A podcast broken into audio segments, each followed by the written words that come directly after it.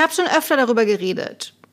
Und jetzt ist aber heute der Tag, ähm, wo ich es gerne vorstellen möchte. Und zwar das Buch ähm, Das Ende des Kapitalismus von Ulrike Herrmann.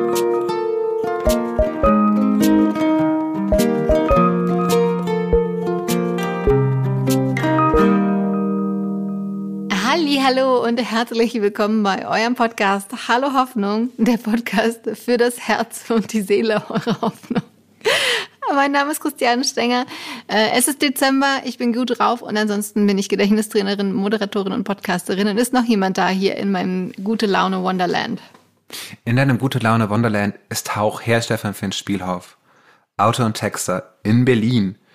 Und ich möchte einfach alle Menschen daran erinnern, dass es total normal ist, dass einem das Herz manchmal so ein kleines wenig bricht. Um den großartigen, äh, äh, ich glaube, es ist Leonard Cohen zu zitieren, äh, so kommt Licht rein in die ganze äh, Misere unserer Herzen. Wenn das Herz wow. bricht. I, li I like you like it. I like you like like it ähm, Finn. Wir müssen sagen, auch immer unsere Vorgespräche sind auch noch fast immer besser als unser Podcast, aber das tut nichts zur Sache. Ich freue mich sehr, dass wir uns diese Woche wieder hören. Und ähm, wie, wie, ist, wie ist die Stimmung melancholisch bei dir? Was ist da los? Höre ich da einen, einen leichten oh, oh, ja, von Düsterkeit nur, und, und ja, ja. und Adventsvorzeit? Nein, du musst verstehen, mir wurde mein Fahrrad geklaut. Nein. Und das ist, oh. es geht gar, es ist natürlich versichert, es geht gar nicht um den materiellen Wert, ja. aber halt, wenn du halt weißt, wie ich drauf bin, dann weißt du, dass ich zwei Jahre lang mit mir gerungen habe, ob ich bereit bin, Geld auszugeben, um mir ein neues Fahrrad zu kaufen, ja. das ich brauche. Und dann nochmal zwei Jahre gebraucht habe, um das Fahrrad zu finden, das ich haben wollte. Und ja. dann nochmal Monate mit mir gehadert habe, um dann diese Entscheidung zu treffen, um dann gefühlt zwölfmal auf meinem Fahrrad zu fahren. Ähm, und mir oh. wurde dann davon sehr vielen Quellen schon gesagt, in aller Deutlichkeit, dass man es ja auch irrsinnig ist, sich am, in Berlin ein neues Fahrrad zu kaufen, dass man ja weiß, wie das endet. Und dann war das also so ein bisschen so ein trauriger Tag und dann wollte ich dann wollte ich am Abend einfach so ein bisschen ähm, Playstation spielen und dann habe ich, ich spiele gerade so ein Spiel und ich dachte halt, ich habe gerade mit so einem Typ eine Romanze angefangen. Und dann kommt aber raus, ich kann gar keine Romanze mit dem anfangen, weil der halt gar nicht schwul ist. In dem Spiel. Und ich dachte, ja, ja, und ich dachte halt, es sei aber so, weißt du, so, so multibinär die ganze Zeit. Ja. Und dann ist auch, es war alles sehr romantisch, aber wir waren einfach nur sehr gute Freunde. Und als ich ihn dann küssen wollte, hat er so gesagt so, mm, no. Was? aber was, was macht man, was macht denn heutzutage in Computerspielen? Frechheit. Wird er heute rumgeknutscht oder was? Ja, aber natürlich. Und es gibt auch andere verpasst. Leute, mit denen ich total so romanzen könnte, aber die waren halt gerade nicht da. Es gibt inzwischen so richtig so, so Dating-Simulatoren, wo du halt so verschiedene Leute daten kannst, wenn du das mal ausprobieren willst. Aber schießt man noch Sachen ab oder muss man noch Leute man jagen, schießt auch Sachen ab. Mario Kart man bricht auch in Sachen rein. Man okay. äh, fährt auch Auto. Mhm. Es ist sehr gut. Aber dabei verliebt man sich jetzt eben auch. Man kann sich auch verlieben. Und ich dachte halt, ich würde mich verlieben, aber es stimmte gar nicht. Es war ein Mixed Signals. Okay, also ich sehe schon, ich sehe schon, woher die. Fahrrad die geklaut, abge, abge, äh, Abgewiesen. abgeschossen worden. Äh, es war, war ein harter Tag. Deshalb war ich so ein bisschen so, aber da habe ich mir so richtig, das war halt so manchmal, also das Fahrrad war das Problem, nicht die, nicht die, nicht die Cyberromanze. Ja, aber, aber die kommt es ist dann so ein bisschen drauf. so, dass die manchmal bricht dir das Herz einfach ein bisschen. Ja. Und das ist okay. Und möchtest du so mitteilen, war es abgesperrt vor deiner Tür? War es im Natürlich, Innenhof? es war alles. Es ist einfach so, in Berlin werden einfach auch Fahrräder geklaut. So ist das Leben. Ähm, morgen geht die Sonne wieder auf. I feel you. Mir ist auch mal mein Fahrrad geklaut worden. Ich habe dann das gleiche auch. Ich habe mein Fahrrad Gott sei Dank ein Jahr vorher bei der Versicherung, bei der Hausratsversicherung mitversichern lassen. Könnt ihr alle machen, das ist voll schlau. Ist nicht teuer, aber macht das Leben besser. Äh, und ist, also ich habe mir dann das gleiche Fahrrad im gleichen Look wieder gekauft, weil ich auch eine sehr emotionale Verbindung immer zu meinen Fahrrädern habe. Äh, es ist jetzt Rätsel 3. Aber du hast das Fahrrad, das wurde dir nicht wieder geklaut? Nein, bisher ja. noch nicht. Sehr gut. Klopfen das war jetzt eine sehr lange Exkursion. Es tut mir leid, das war eine sehr lange so Exkursion, aber wenn das war emotional wird, wir, drauf bin. Ja, wir fühlen, wir fühlen das und man muss auch drüber reden. Und ähm, vielleicht taucht das Fahrrad wieder auf. Ah, ich war neulich bei Ricky Gervais.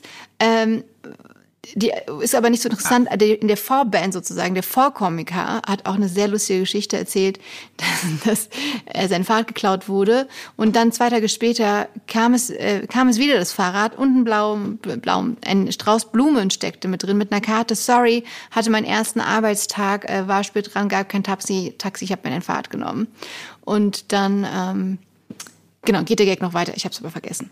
Ähm, es Ja. Schöne Geschichte. Ich glaube, dann wurde Sehr irgendwie schöne Geschichte. hat eine Party gefeiert, dass ähm, sein Fahrrad wieder da ist und dann an dem Abend, wo er dann weg war, wurde das Haus ausgeraubt. Ich weiß nicht, was mit dem Fahrrad zu tun hat. Ich glaube, es war einfach nur die Punchline, die es noch witziger machen sollte. Wie dem auch sei, äh, lieber Finn, ich habe was für heute vorbereitet. Ich bin so gespannt. Ich auch. Mm, Ich habe schon öfter darüber geredet. Und jetzt ist aber heute der Tag, ähm, wo ich es gerne vorstellen möchte. Und zwar das Buch ähm, Das Ende des Kapitalismus von Ulrike Herrmann.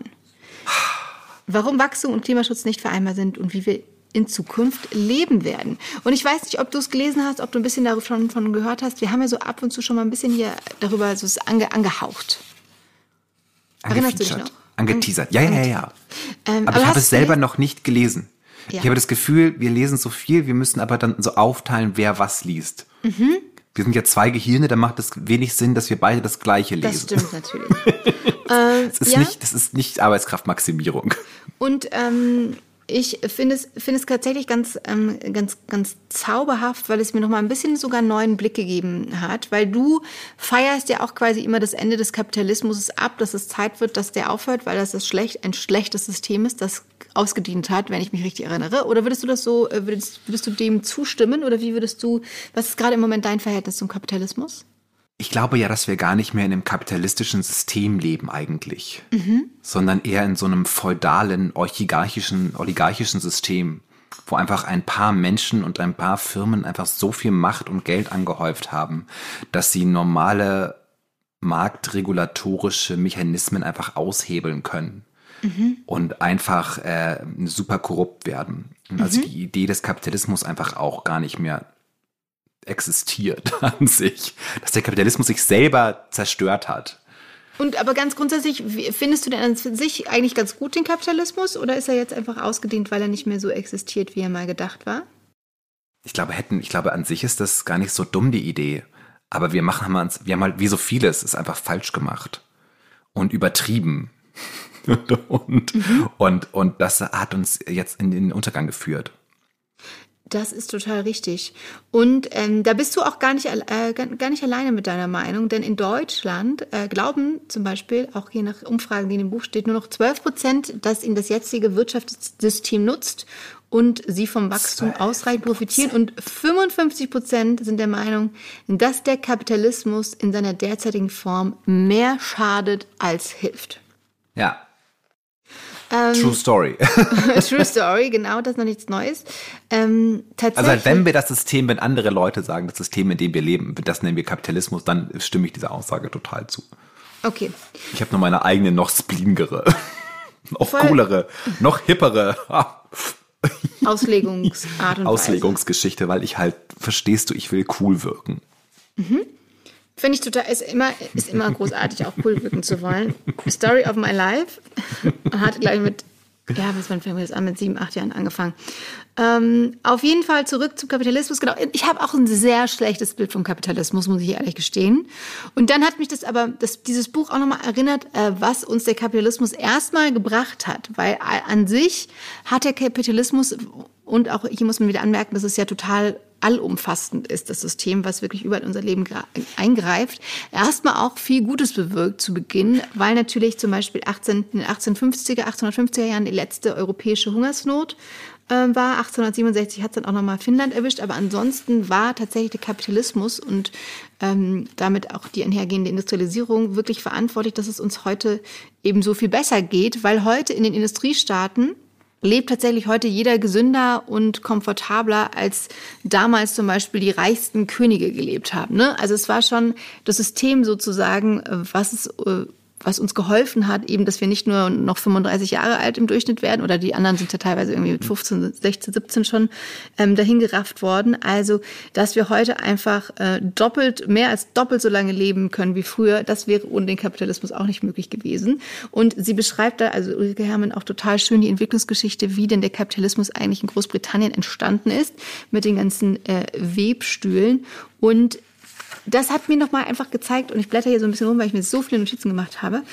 Also materieller Wohlstand äh, wäre eben ohne Kapitalismus nicht möglich. Und damit einhergehen auch die Demokratisierung vieler europäischen Staaten, weil tatsächlich Demokratie vor allem dann funktioniert, wenn es vielen Menschen richtig, richtig gut geht. Und äh, wenn die Gesellschaft eben reicher wird, es mehr Gleichberechtigung jetzt in Anführungszeichen gibt, da kommen, wir gleich nochmal zurück, und natürlich eben auch mehr Bildung möglich ist. Also weil die Kinder in die Schule gehen können und auch Mädchen auch äh, und aber auch die Jungen, weil sie eben nicht mehr auf dem Feld arbeiten müssen, weil wir so reich sind, dass wir das nicht, dass die Kinderarbeitskraft sozusagen nicht mehr auf dem Feld gebraucht wird, sondern dass die Kids in die Schule gehen können. Erstmal ja eigentlich voll gute Sachen. Man kann festhalten, Kapitalismus war nicht immer scheiße. Genau.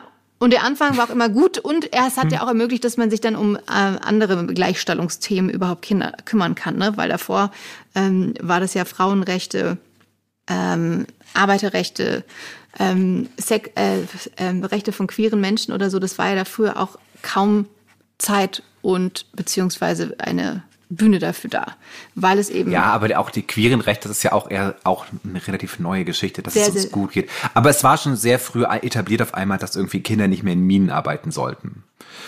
Genau. Was ja auch eine Folge des Kapitalismus war, den sie dann aber selber abgeschafft haben. Also gute Sache. Gute Sache, genau. Und der globale Fortschritt, außergewöhnlich hervorragend. In den vergangenen 20 Jahren äh, hat sich die extreme Armut weltweit halbieren können und 80 äh, Prozent oder mehr als 80 Prozent der Kinder heute sind geimpft, also was dazu führt, dass es eben weniger Kindersterblichkeit gibt.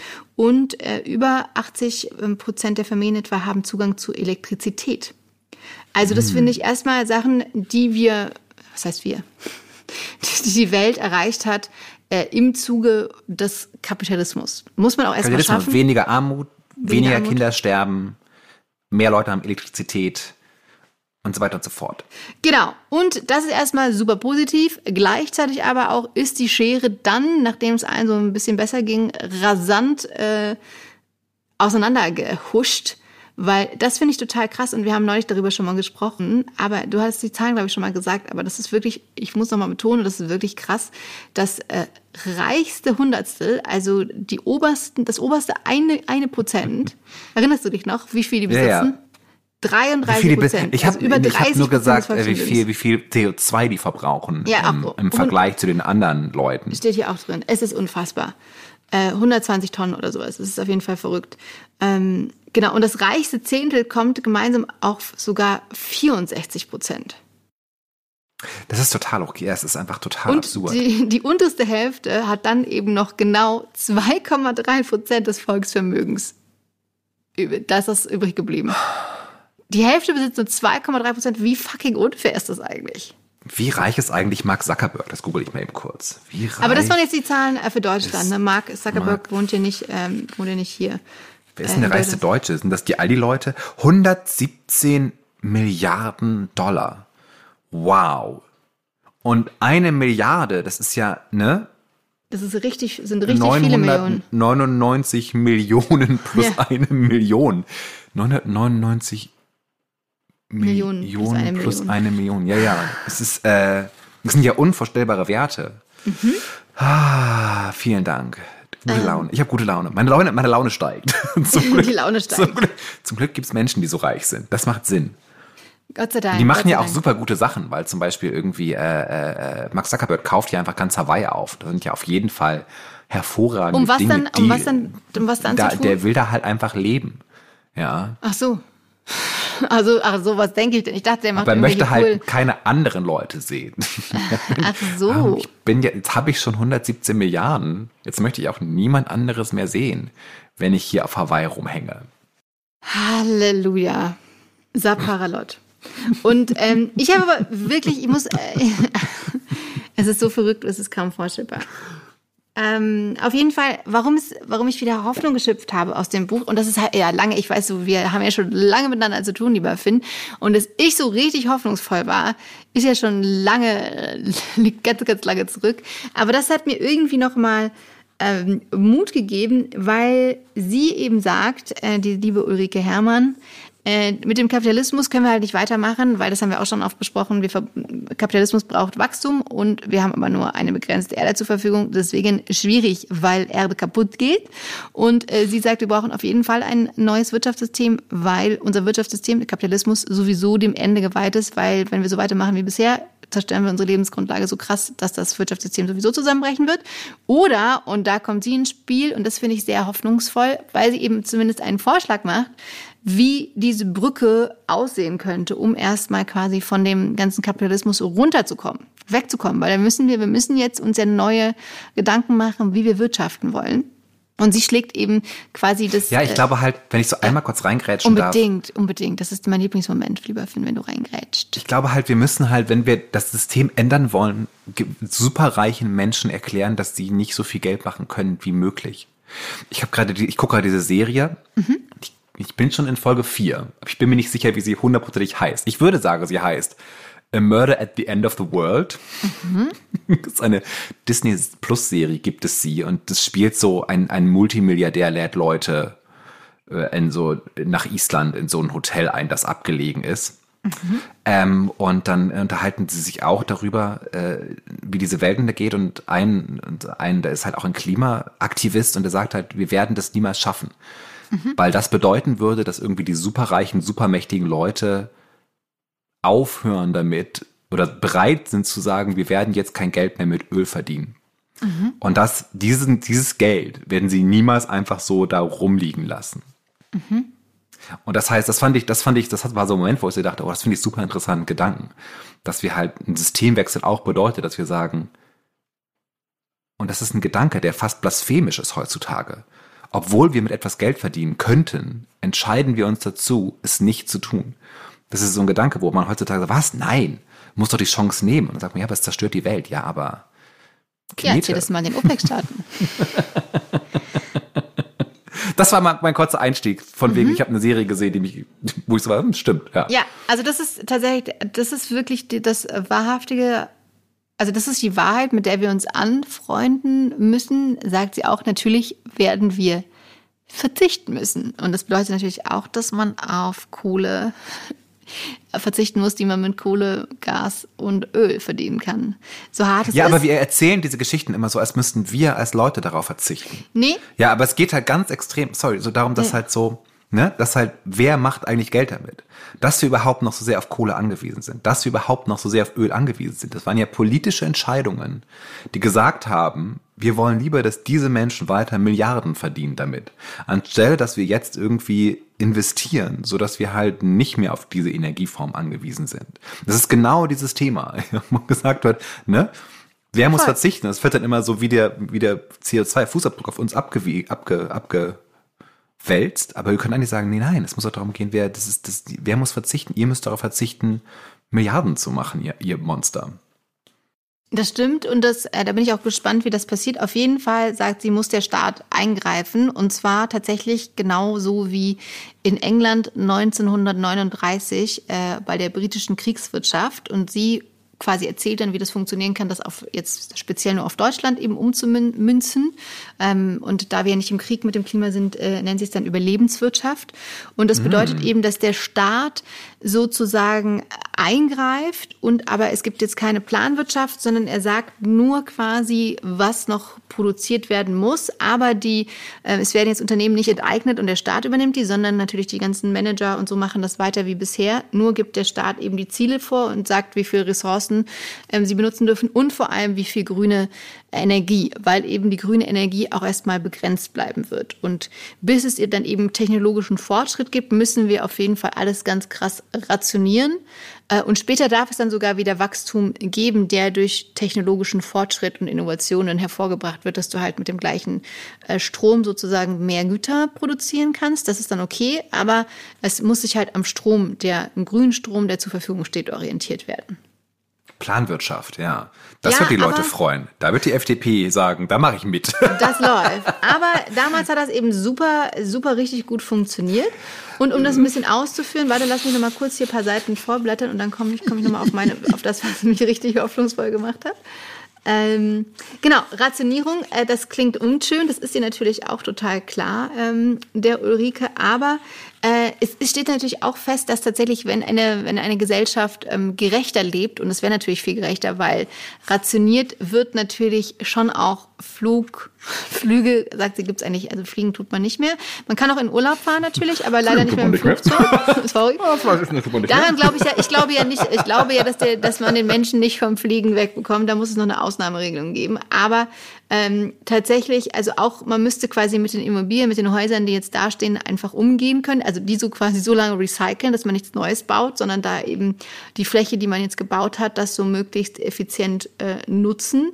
Dann natürlich Fleisch wird tatsächlich rationiert natürlich, weil das eben so ein großer Klimakiller ist. Das heißt aber auch nicht, dass man nie wieder Fleisch essen darf, sondern es gibt halt dann einfach Regeln, wie viel Fleisch äh, man essen darf oder wie viel hergestellt ich wird. Ich sehe, dass das unproblematisch von der Bild-Zeitung bejubelt abgeholt wird. Total. Und das Schöne ist, aber man könnte auch noch weiter genau Smartphones benutzen, Bücher lesen und in Restaurants gehen, ist auf jeden Fall, das ist gar kein Problem. aber sehr ah, genau wow. und genau, aber wenn es gerechter zugeht, dann geht es Gesellschaften eben auch besser und das Glück das Glück steigt auch schon, auch schon wie erwähnt. So. Und ähm, genau, ja, aber, aber, der Staat greift halt eben nicht in die einzelnen Betriebe ein. Das ist eben schon mal ganz, ganz wichtig, ne? sondern das, äh, wie so ein Unternehmen geführt wird, das bleibt ganz klar in privater Hand und darf dann äh, jeder so äh, lenken, wie er möchte. Aber es ist mir egal, wie glücklich ich bin, wenn es bedeutet, dass ich nicht jeden Tag ein Steak essen kann. Verstehst du? Mhm. Ich möchte unglücklich sein und ein Steak essen, lieber als glücklich sein und keine Steaks essen. Das habe ich in der, das habe ich, das habe ich, Markus Söder hat mir das gesagt. Dass es besser ist, Sex zu essen und unglücklich zu sein. ja. Leberkäse in seinem Fall natürlich. Leberkäse. Leberkäse. Das ist, ja, okay, äh, ich bin gespannt. Jetzt ja, möchte ja, genau. ich wissen, was sie hofft, aber was, das, genau. ich höre das so, decke so. Genau, weil immer noch, und du hast vollkommen recht, genau, weil die reichsten 10 Prozent äh, auf der Welt, die auf der Welt leben, äh, stoßen immer, immer noch eben knapp 50 Prozent des gesamten CO2-Budgets aus, während die unteren halt damit nichts zu tun haben. Und die reichsten 10 Prozent, äh, wenn ihr euch immer noch fragt, gehört ihr dazu? Dazu gehört ja. man, wenn man mehr als 87.200 Euro im Jahr verdient. Ah. Also deshalb, deshalb hat man neulich noch schon auch mal die Frage. Genau. Also ich hatte eine andere Zahl. Meine Zahl war ja, ja? ich habe gesagt, wenn man die oberen 10 Prozent Welt global gesehen verdienen 40.000 Euro im Jahr. Ah. Vielleicht ist das alles nochmal hier Netto. Das ist eine andere Studie. Das ist das, das ist mit Zahlen. Das, woher man hat man die mal genau daher, wissen? man hat die daher. Auf jeden Fall gehören sehr viele Leute in Deutschland global gesehen zu den oberen 10 Prozent. Genau, nicht alle, aber viele. Nein, viele. Genau. Aber das war auch das, aus meiner Folge, aber auch selbst die Leute, die in Deutschland nicht zu den 10 Prozent gehören, also auch die armen Menschen in Deutschland, verbrauchen immer noch mehr CO2 als Leute, die irgendwie ne, äh, in Indien und so weiter. Also genau. in Deutschland und in Industrieländern gibt es allgemein ein großes, äh, viel zu große Energieaufwand äh, für unseren genau, Lebensstandard. Genau, bei uns ungefähr knapp, ähm, die unteren 50 Prozent in Deutschland, äh, knappe 6 Tonnen pro Ja. Crazy. Aber die Was Reichen, macht dir jetzt Hoffnung daran? Also, Also, das, also das, erstmal, dass es so ein Szenario gibt oder eine Möglichkeit, dass jemand sich mal auch Gedanken gemacht, wie kann das denn eigentlich funktionieren? Okay, ähm, es wäre so möglich, ist schon gut. Ja. Es wäre möglich, da ist ein Plan da, weil wir alle bis äh, spätestens, also Deutschland muss ja bis 2035 klimaneutral sein, wenn wir eben noch diese 1,5 Grad Grenze einhalten wollen, weil jeder hat ja dann so, jedes Land äh, hat ja noch so ein bestimmtes Budget, was es ausstoßen darf. Und wenn du eben viel emittierst, wie Deutschland, dann ist eben auch früher Schluss. Und andere Länder haben ähm, haben später sozusagen erst ihr, ihr Ende erreicht, weil die eben jetzt so viel weniger ausstoßen. Also denen bleibt eine Restmenge quasi länger zur Verfügung. Und ähm, dann das Ziel ist, dass wir eben tatsächlich eben um 1,5 Grad ähm, einzuhalten, müsste die gesamte Welt, und da haben wir neulich auch in deiner Folge schon drüber gesprochen, dass wir eben gerade eher so 10 Tonnen äh, ausdünsten ähm, pro Jahr. Und ähm, wir müssen alle, die ganze Welt muss unter einer Tonne. Also jeder Mensch darf nur noch eine Tonne pro Bewohner ausstoßen. Geil. Also man muss nicht auf Null, ne, weil man ja ein bisschen, ein bisschen CO2 grabt sich die Natur ja zurück. Aber auf eine das Tonne müssen wir runter. Und, aufregend. Ähm, und das Aufregende ist, und das fand ich total krass, äh, wie viele Länder schon darunter sind, beziehungsweise noch nie darüber gekommen sind. Und das sind schon so viele Länder, dass mir das ein bisschen Hoffnung gemacht hat. Also Afghanistan, Angola, Bangladesch, Benin, Burundi, Kambodscha, Kambodscha und viele, viele mehr. Insgesamt über 50 Länder, glaube ich, sind schon darunter oder sind noch darunter. Das ist der Zeit für den berühmten James Bond-Slogan, all die schönen Urlaubsorte, ja. Ja, tatsächlich. Ähm, also es sind schon Länder quasi, die es schon quasi einhalten, die unter einer Tonne sein. Es gibt Länder, die noch gar nicht die Chance hatten, drüber zu kommen. Ja, so kann man es auch sagen. das finde ich aber sehr gut. Eine Tonne. Wie viel verbrauchen wir? Was war die Zahl? Wie viel verbrauchen wir jetzt, du und der, ich? Der, der, der Durchschnittsdeutsche. Der Durchschnittsdeutsche. Der Durchschnittsdeutsche verbraucht, lass mich nicht lügen, 12,2 Tonnen. Hm, also müssen wir, okay, jetzt wäre ich halt gute gerne Mathe und würde sagen, jetzt müssen wir also nur, aber es ist ja schon, oh, Jesus Christ. 11,5 Tonnen runter. ah, okay, aber sehr gut. Kriege ich ja. hin. Ja, ja. Ja, du bist, okay. glaube ich, auch nicht, ähm, du, da du ja nicht, nicht fliegst so oft äh, pro Jahr, bist du, glaube ich, schon eher auch bei den 6, 7 Tonnen. Man kann das ja ausrechnen. Aber wie gesagt, das ist ja auch immer noch die, der CO2, der individuelle CO2-Fußabdruck ist ja immer noch eine Erfindung ähm, eines Ölkonzerns, damit wir uns so schuldig fühlen und die sagen können, schaut her, ihr verbraucht so viel, wir liefern euch noch nur den Stoff, den ihr haben wollt. Und ähm, deswegen, aber es ist auf jeden Fall trotzdem eine interessante Erfahrung, das mal auszurechnen, wie groß sein CO2-Fußverbrauch ist. Kann man machen, indem man einen, ein, eingibt, ob man ein Auto hat, wie viel man Auto fährt, wenn man auch keins hat, wie viel man Auto fährt, wie groß die Wohnung ist, bliblablub, was für eine Heizung und so, wie viel Quadratmeter. Äh, und dann kann man das recht schnell rausfinden, wie hoch der eigene CO2-Verbrauch ist. Einfach nur aus spannender Erfahrung. Aber ich finde einfach um, äh, es wird auch leichter, sich von so einem kapitalistischen System zu verabschieden, wenn man es nochmal hochhält und nochmal feiert, dass es auch viel Gutes gebracht hat, dass aber jetzt, wie so oft ähm, im Leben, einfach alles seine Zeit hat und wir jetzt einfach mal neu denken dürfen, was unser System angeht. Und Aber ist dieses System, das ihr da vorschwebt, wisst ihr, kann man da sagen, das ist nicht kapitalistisch? Könnte man nicht auch sagen, das ist halt einfach ein, es gibt halt einfach Maßstäbe, aber es nee, ist immer noch ein kapitalistisches System, wo halt Waren ausgetauscht werden für finanzielle Leistungen? Ja, aber es geht ja ohne Wachstum. Das ist ja das, das äh, und die, die witzigerweise ist die britische Kriegswirtschaft zu der Zeit dann, äh, also die die Wirtschaft trotzdem gewachsen. Ähm, vielleicht muss ich es auch noch mal lesen, um diesen, um diesen Zustand äh, noch mal genauer zu erklären. Äh, es ist aber, nee, es ist dann keine, weil ja der Staat so sehr eingreift, ähm, weil der tatsächlich es ist keine freie Marktwirtschaft mehr. Es ist okay. keine freie kapitalistische Marktwirtschaft mehr. Aber es hat ja noch, aber es hat noch Teilelemente, weil natürlich so ein Unternehmen nicht, äh, also nicht irgendwie verstaatlicht wird, sondern in privater Hand bleibt und man das managen kann, wie man es will. Also es ist vielleicht eine eine Mischform.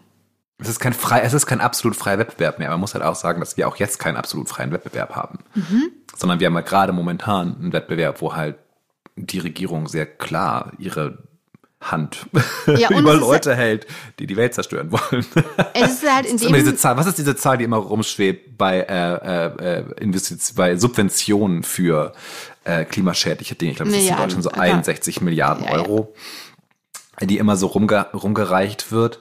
Und das ist halt auch keine freie Marktwirtschaft.